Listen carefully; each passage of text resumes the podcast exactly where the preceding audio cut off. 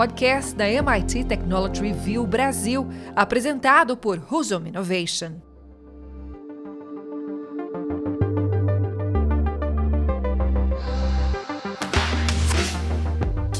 Olá, sejam bem-vindos e bem-vindas ao podcast Energy Center da MIT Technology Review Brasil. Eu sou Hudson Mendonça, editor executivo da MIT Technology Review e sócio fundador da Husum Innovation. No episódio de hoje, vamos falar sobre um dos principais desafios para a consolidação e para a popularização da indústria de veículos elétricos, a produção de baterias e a expansão das redes de abastecimento.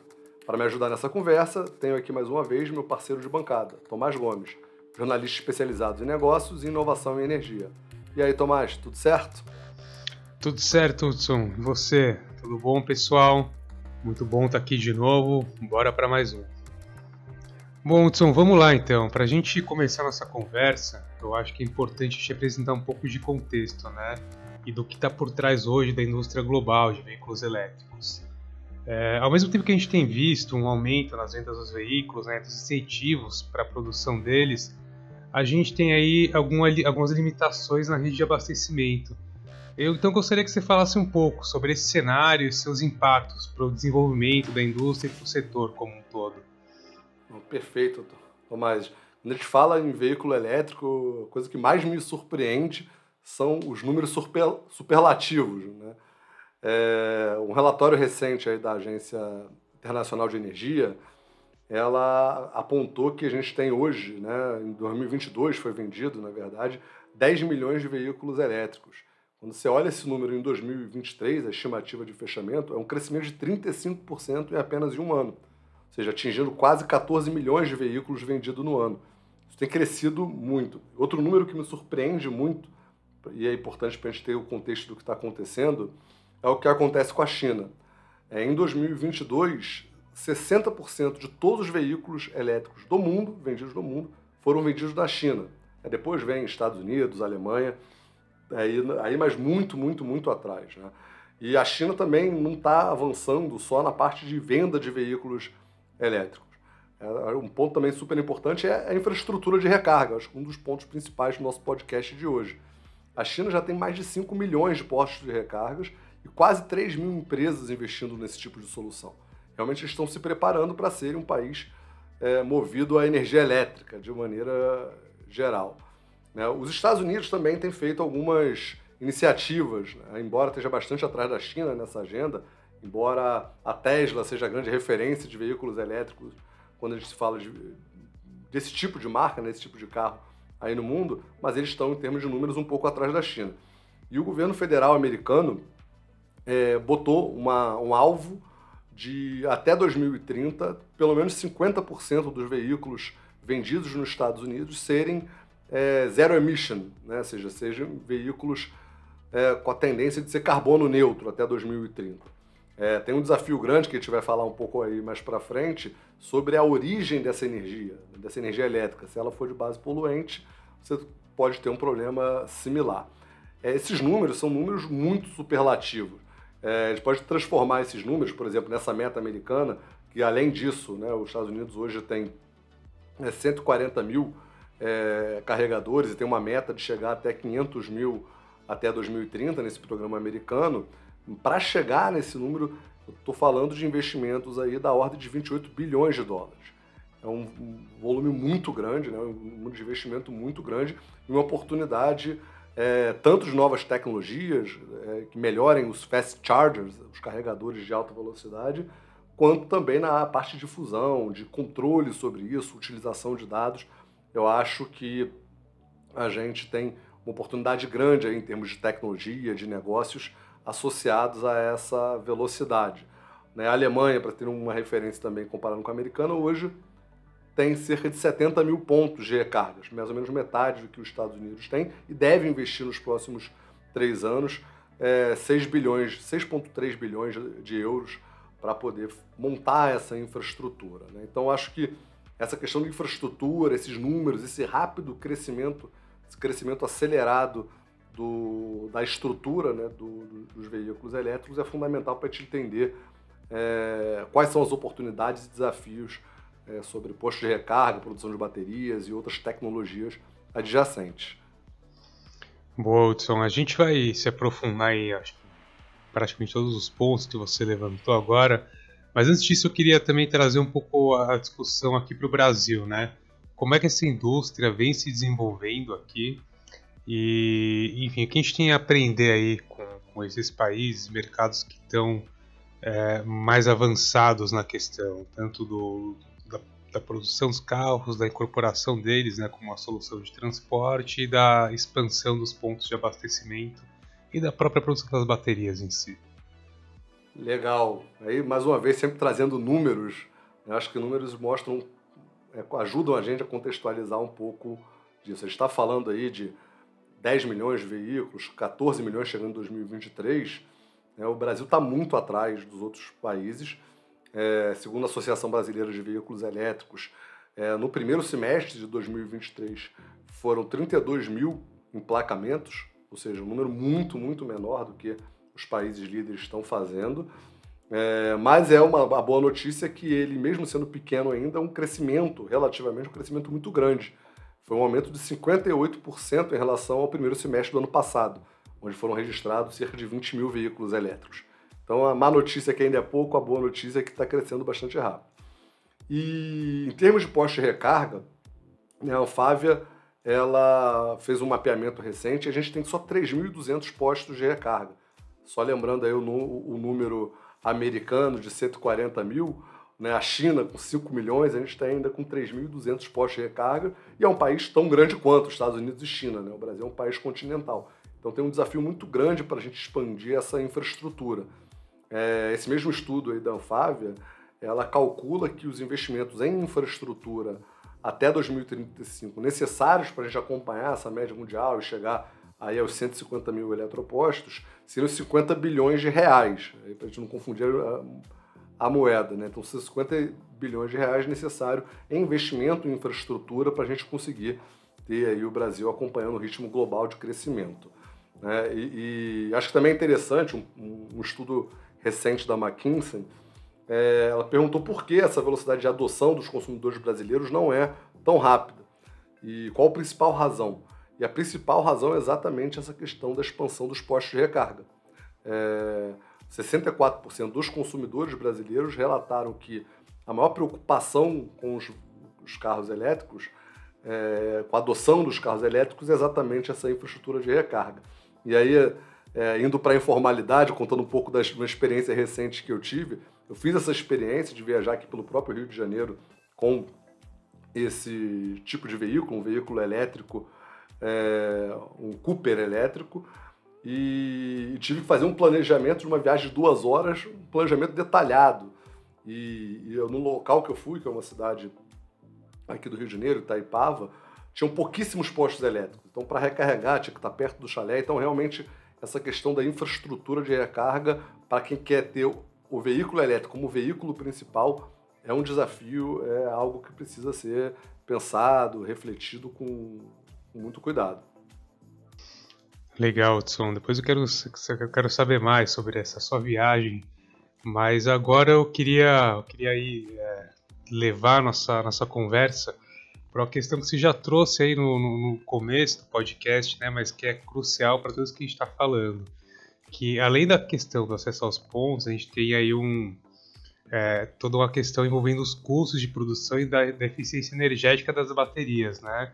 Como é que você enxerga isso? Eu queria que você também levantasse alguns principais pontos para a gente desenvolver e tentar cons consolidar essa indústria como um todo. Legal, Tomás.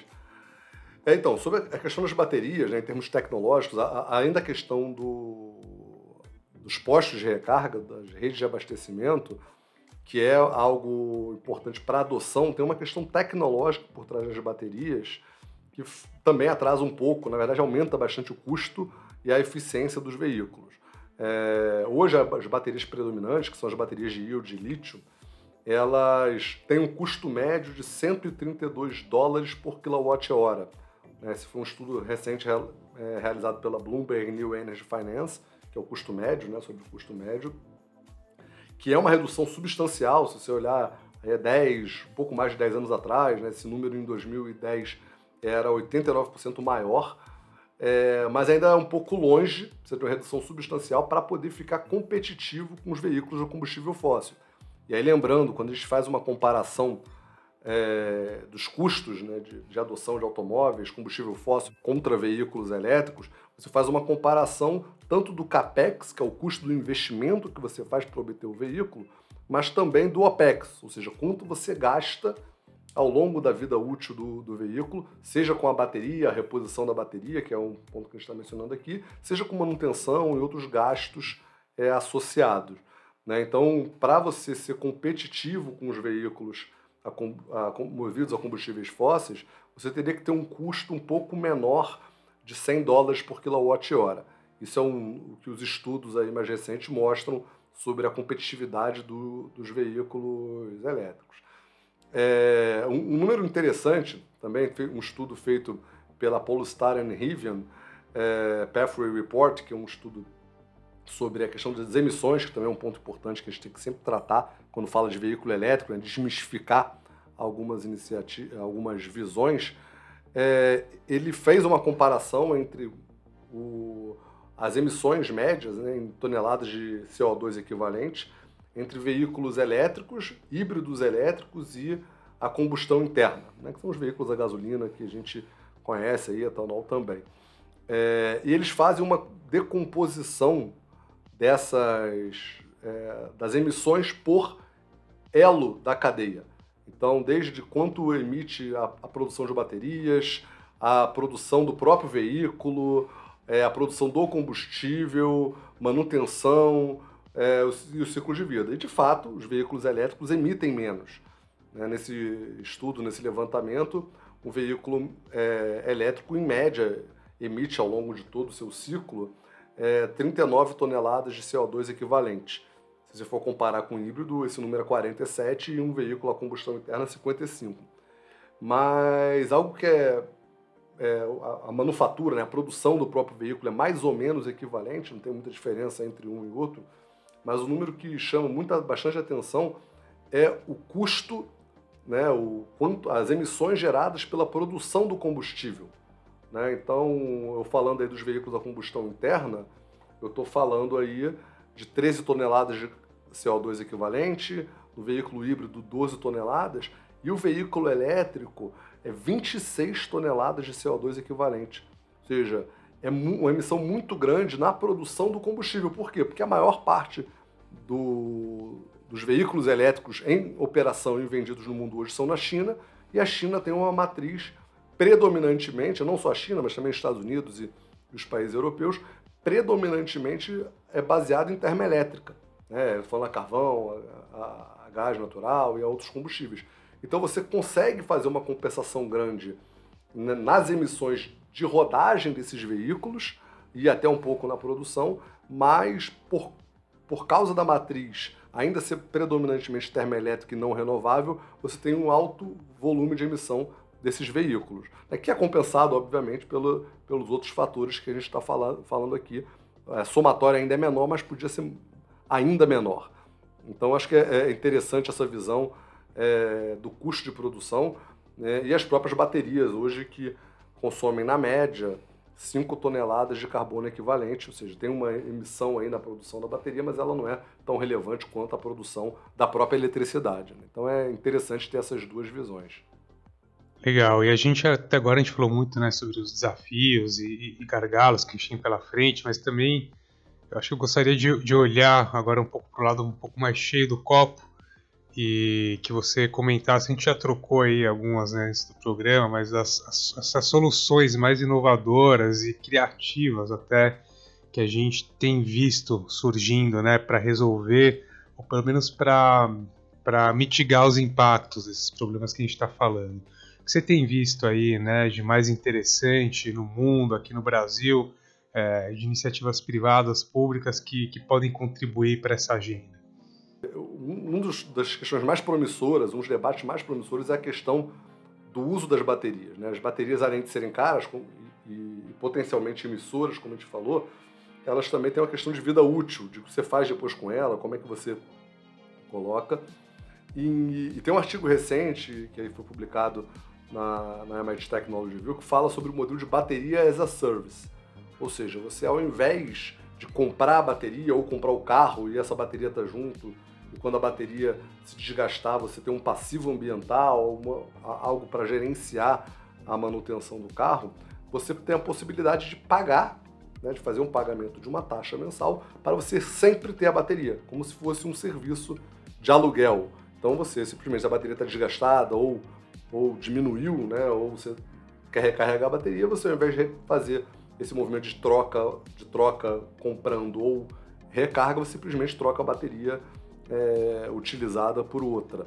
Tem uma fabricante de automóveis chinesa chamada NIO, ela produziu hoje cerca de 300 mil automóveis, tem cerca de 1.400 postos de troca, que expandiu inclusive a operação dela para a Noruega recentemente, ela, ela tem esse modelo. Então você ou pode comprar o automóvel por cerca de 58 mil, mil dólares, ou você pode pagar um valor bem menor, menos de 50 mil dólares, e pagar uma mensalidade, que hoje gira em torno de 135 é, dólares, para ter o serviço de baterias da fabricante. Então você vai num posto, em 5 minutos, você coloca o posto lá, eles fazem a troca completa da bateria, você sai do seu automóvel com uma bateria nova seja, essa bateria passa a não ser sua, mas uma bateria que você utiliza. Isso é um, é, é, é um modelo é, super interessante e ele é associado a um outro tipo de modelo de negócios que também tem uma lógica parecida e que o, o carro inteiro é aluguel. Ou seja, o seu o car as a service. Seu carro, você em vez de ter um automóvel elétrico, você vai ter um carro, vai ter um serviço de automóvel elétrico de uma montadora ou de um serviço que provém isso aqui, e você vai usando seu veículo elétrico, troca de carro, deixa ele em um lugar, pega, pega outro carro em outro lugar, é, utilizando esse modelo de car sharing. E aí, obviamente, quem faz a gestão das baterias que estão nesse carro é a operadora desse serviço de aluguel de carro. Então você tem realmente esses dois modelos, na verdade tem uma série de outros modelos de negócio, com veículos autônomos vindo, vindo por aí, é, que podem alavancar ainda mais a aceleração e a adoção dos veículos elétricos e superar é, é, essa questão. Eu acho que também sobre essa questão de modelo de negócios e curva de adoção, que é algo que a gente está falando, acho que também é importante a gente destacar a questão dos incentivos e políticas públicas. Tem várias é, iniciativas, principalmente na Europa, nos Estados Unidos, como a gente já, já mencionou, que estão incentivando a adoção não só dos automóveis, né, aquela, aquela, um bônus para você comprar automóvel elétrico, para redu reduzir as emissões de poluentes, mas também para acelerar a expansão das redes de distribuição, seja ela esse modelo de, de bateria, seja ela através de postos de recarga. Né? Aqui no Brasil, a gente tem dois projetos de leis, é, uma que torna obrigação de, da instalação de postos de recarga para veículos elétricos e híbridos em estacionamentos de uso coletivo e vias públicas, que é o PL 710 de 23, e também é, que torna essa questão obrigatória é, imposto de abastecimento em rodovias, que aí é o PL 392 de 2023. Então, ou seja, a legislação está avançando e ajudando a, a, a, construir essa infraestrutura que é necessária para uma adoção em mais larga escala de carros elétricos aqui no Brasil. Então, é, a gente tem começado a acompanhar essa curva de adoção e tem uma série de iniciativas surgindo aí até no nível de financiamento, as novas tecnologias, as novas fronteiras. Então é, é, é uma discussão super quente, Tomás, essa questão da, das baterias, da infraestrutura de recarga, é de fato algo que pode ou acelerar ou atrasar muito a adoção de veículos elétricos. Bom, muito bom, Hudson. A consola discussão é, é muito quente, rende muito pano para manga, mas a gente já precisa começar a se encaminhar para o final aqui do nosso podcast. Estamos já correndo contra o tempo. Então, para a gente concluir nossa conversa, Aí pensando em tudo isso que a gente falou, né, entre essas oportunidades, desafios, inovações que a gente tem, que a gente tem visto é, nos últimos anos, eu queria que você compartilhasse um pouco da sua visão pessoal, né, sobre a evolução das tecnologias e da infraestrutura de abastecimento também para os próximos anos, tanto no Brasil como no mundo. Você acha que a gente está num bom caminho, né? Vai dar pé o, timing desse casamento né, entre a evolução das indústrias né, de produção de tecnologia, dos veículos, das baterias e da expansão de, de, de redes de abastecimento. Como é que você vê é, esse, esse cenário para os próximos anos?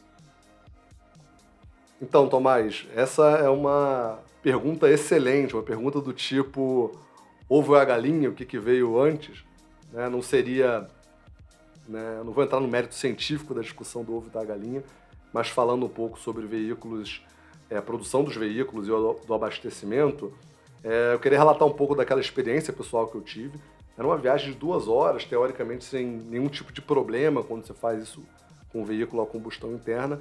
E realmente eu tive que fazer um planejamento razoável para conseguir não só ir e voltar com, uma, com a autonomia que a bateria tinha do, do veículo, como achar os postos de recarga no meio do caminho. É, eu tive que adiar, por exemplo, a minha volta para esperar carregar. Por exemplo, se você não tiver a questão dos postos de carga ou de, dos fast chargers, é, e você pode, é possível carregar os veículos usando um adaptador numa tomada comum de casa, mas ele demora horas e horas para ficar totalmente carregado. Gente tinha uma noite inteira carregando, como a gente costuma fazer com os celulares, e ele não carregou totalmente não. Então, é, realmente, para a gente poder ter é, uma adoção maciça dos veículos elétricos, a gente precisa evoluir a rede de abastecimentos conjuntamente. A questão é que, para viabilizar isso do ponto de vista de negócios, é, a venda de veículos tem que vir antes do abastecimento ou o abastecimento vir antes, dependendo de quem vai custear é, essa questão do crescimento. E eu acho que a gente está num. É, é um caminho sem volta. Né? Eu acho que a indústria automobilística, não só hoje, mas historicamente, sempre foi uma indústria de padrões mundiais. Então, o padrão que foi determinado mundialmente é, vai ser o padrão que a gente vai ter que adotar. Então, se realmente a produção de veículos elétricos começar a crescer e se tornar obrigatória em quase todos os países do mundo, como já está acontecendo nos Estados Unidos, na Europa é, e na China, é, a gente vai ter que ter esse investimento em infraestrutura invariavelmente. Então acho que essa que é a nossa, é minha visão pessoal aí sobre o caminho que a gente está trilhando e os que a gente precisa aí de próximos passos na parte de abastecimento. Muito bom, Hudson. Acho que com essa a gente já pode aí fechar o nosso bloco de, de conversa do programa e partir para as nossas dicas do Energy Beats. Já preparou as suas? Momento Energy Beats. É, bom, pessoal, vamos lá. É, no Energy Beats de hoje, eu queria deixar uma dica é, sobre um documentário super interessante para quem quisesse aprofundar mais sobre o assunto, entender um pouco mais dessa, desses desafios do abastecimento no meio do caminho. É um documentário na Apple TV é, chamado Long Way Up, é, onde dois atores, o Ian McGregor, é, lá do Star Wars, fez vários filmes famosos, e o Charles Burman, é, relatam uma viagem de 21 mil quilômetros que eles fizeram em duas motos elétricas. Então eles pegam essa moto elétrica, vão do sul da Argentina até Los Angeles de moto, passando por todos os tipos, floresta tropical, né, a parte da Patagônia, na Argentina gelada, é, em, em, duas motos elétricas. Então ele conta um pouco desse, desses desafios aí de fazer uma viagem desse tamanho, com esse comprimento, né, é, utilizando motos elétricas no dia de hoje. É muito interessante, vale super a pena. E você, Tomás, quais são seus beats de hoje? Bom, eu vou seguir aí então a, a trilha que você abriu, é, sem trocadilhos. E eu vou sugerir, na verdade, um dois documentários na verdade seria um grande documentário que o primeiro também, ambos eles, os dois estão na, na Apple TV. É, o primeiro é o, o Que Matou o Carro Elétrico, estava acho que na Netflix um tempo atrás, que em inglês você encontra como Who Killed the Electric Car, que fala né, sobre um dos primeiros projetos de, de carro elétrico que surgiram ali num, numa grande escala feito pela GM nos anos 90 e por que é, ele não se consolidou, não foi para frente, né? Terminou sendo é, os carros recolhidos e destruídos por, por, várias questões. E tem a continuação dele, que é do mesmo diretor, gravado anos depois, que chama The Revenge of the Electric Car, que está falando sobre a retomada dessa indústria, né? É, então, para quem quiser ver, é, os dois também estão na Apple TV. É, e eu acho que eles também estão disponíveis aí em algumas outras plataformas. Acho que vale dar um Google e procurar na que tiver mais acessível para vocês. Esses são os meus dois bits de hoje. Bom, pessoal, É, esse foi mais um episódio do podcast da Energy Center, da MIT Technology Review. É, mais uma vez, obrigado pela audiência. E antes de se despedir, vou deixar aquele recado indispensável. É, não deixe de seguir o perfil da MIT Technology Review Brasil na sua plataforma de podcast preferida. Vai lá, assina e nos vemos aí na, nos próximos episódios. Tomás, mais uma vez, obrigado pela conversa. Obrigado, Hudson. Obrigado, pessoal. Sempre muito bom. Aguardando ansiosamente pela próxima. Até mais. Até mais. Muito obrigado. Podcast da MIT Technology Review Brasil, apresentado por Husum Innovation.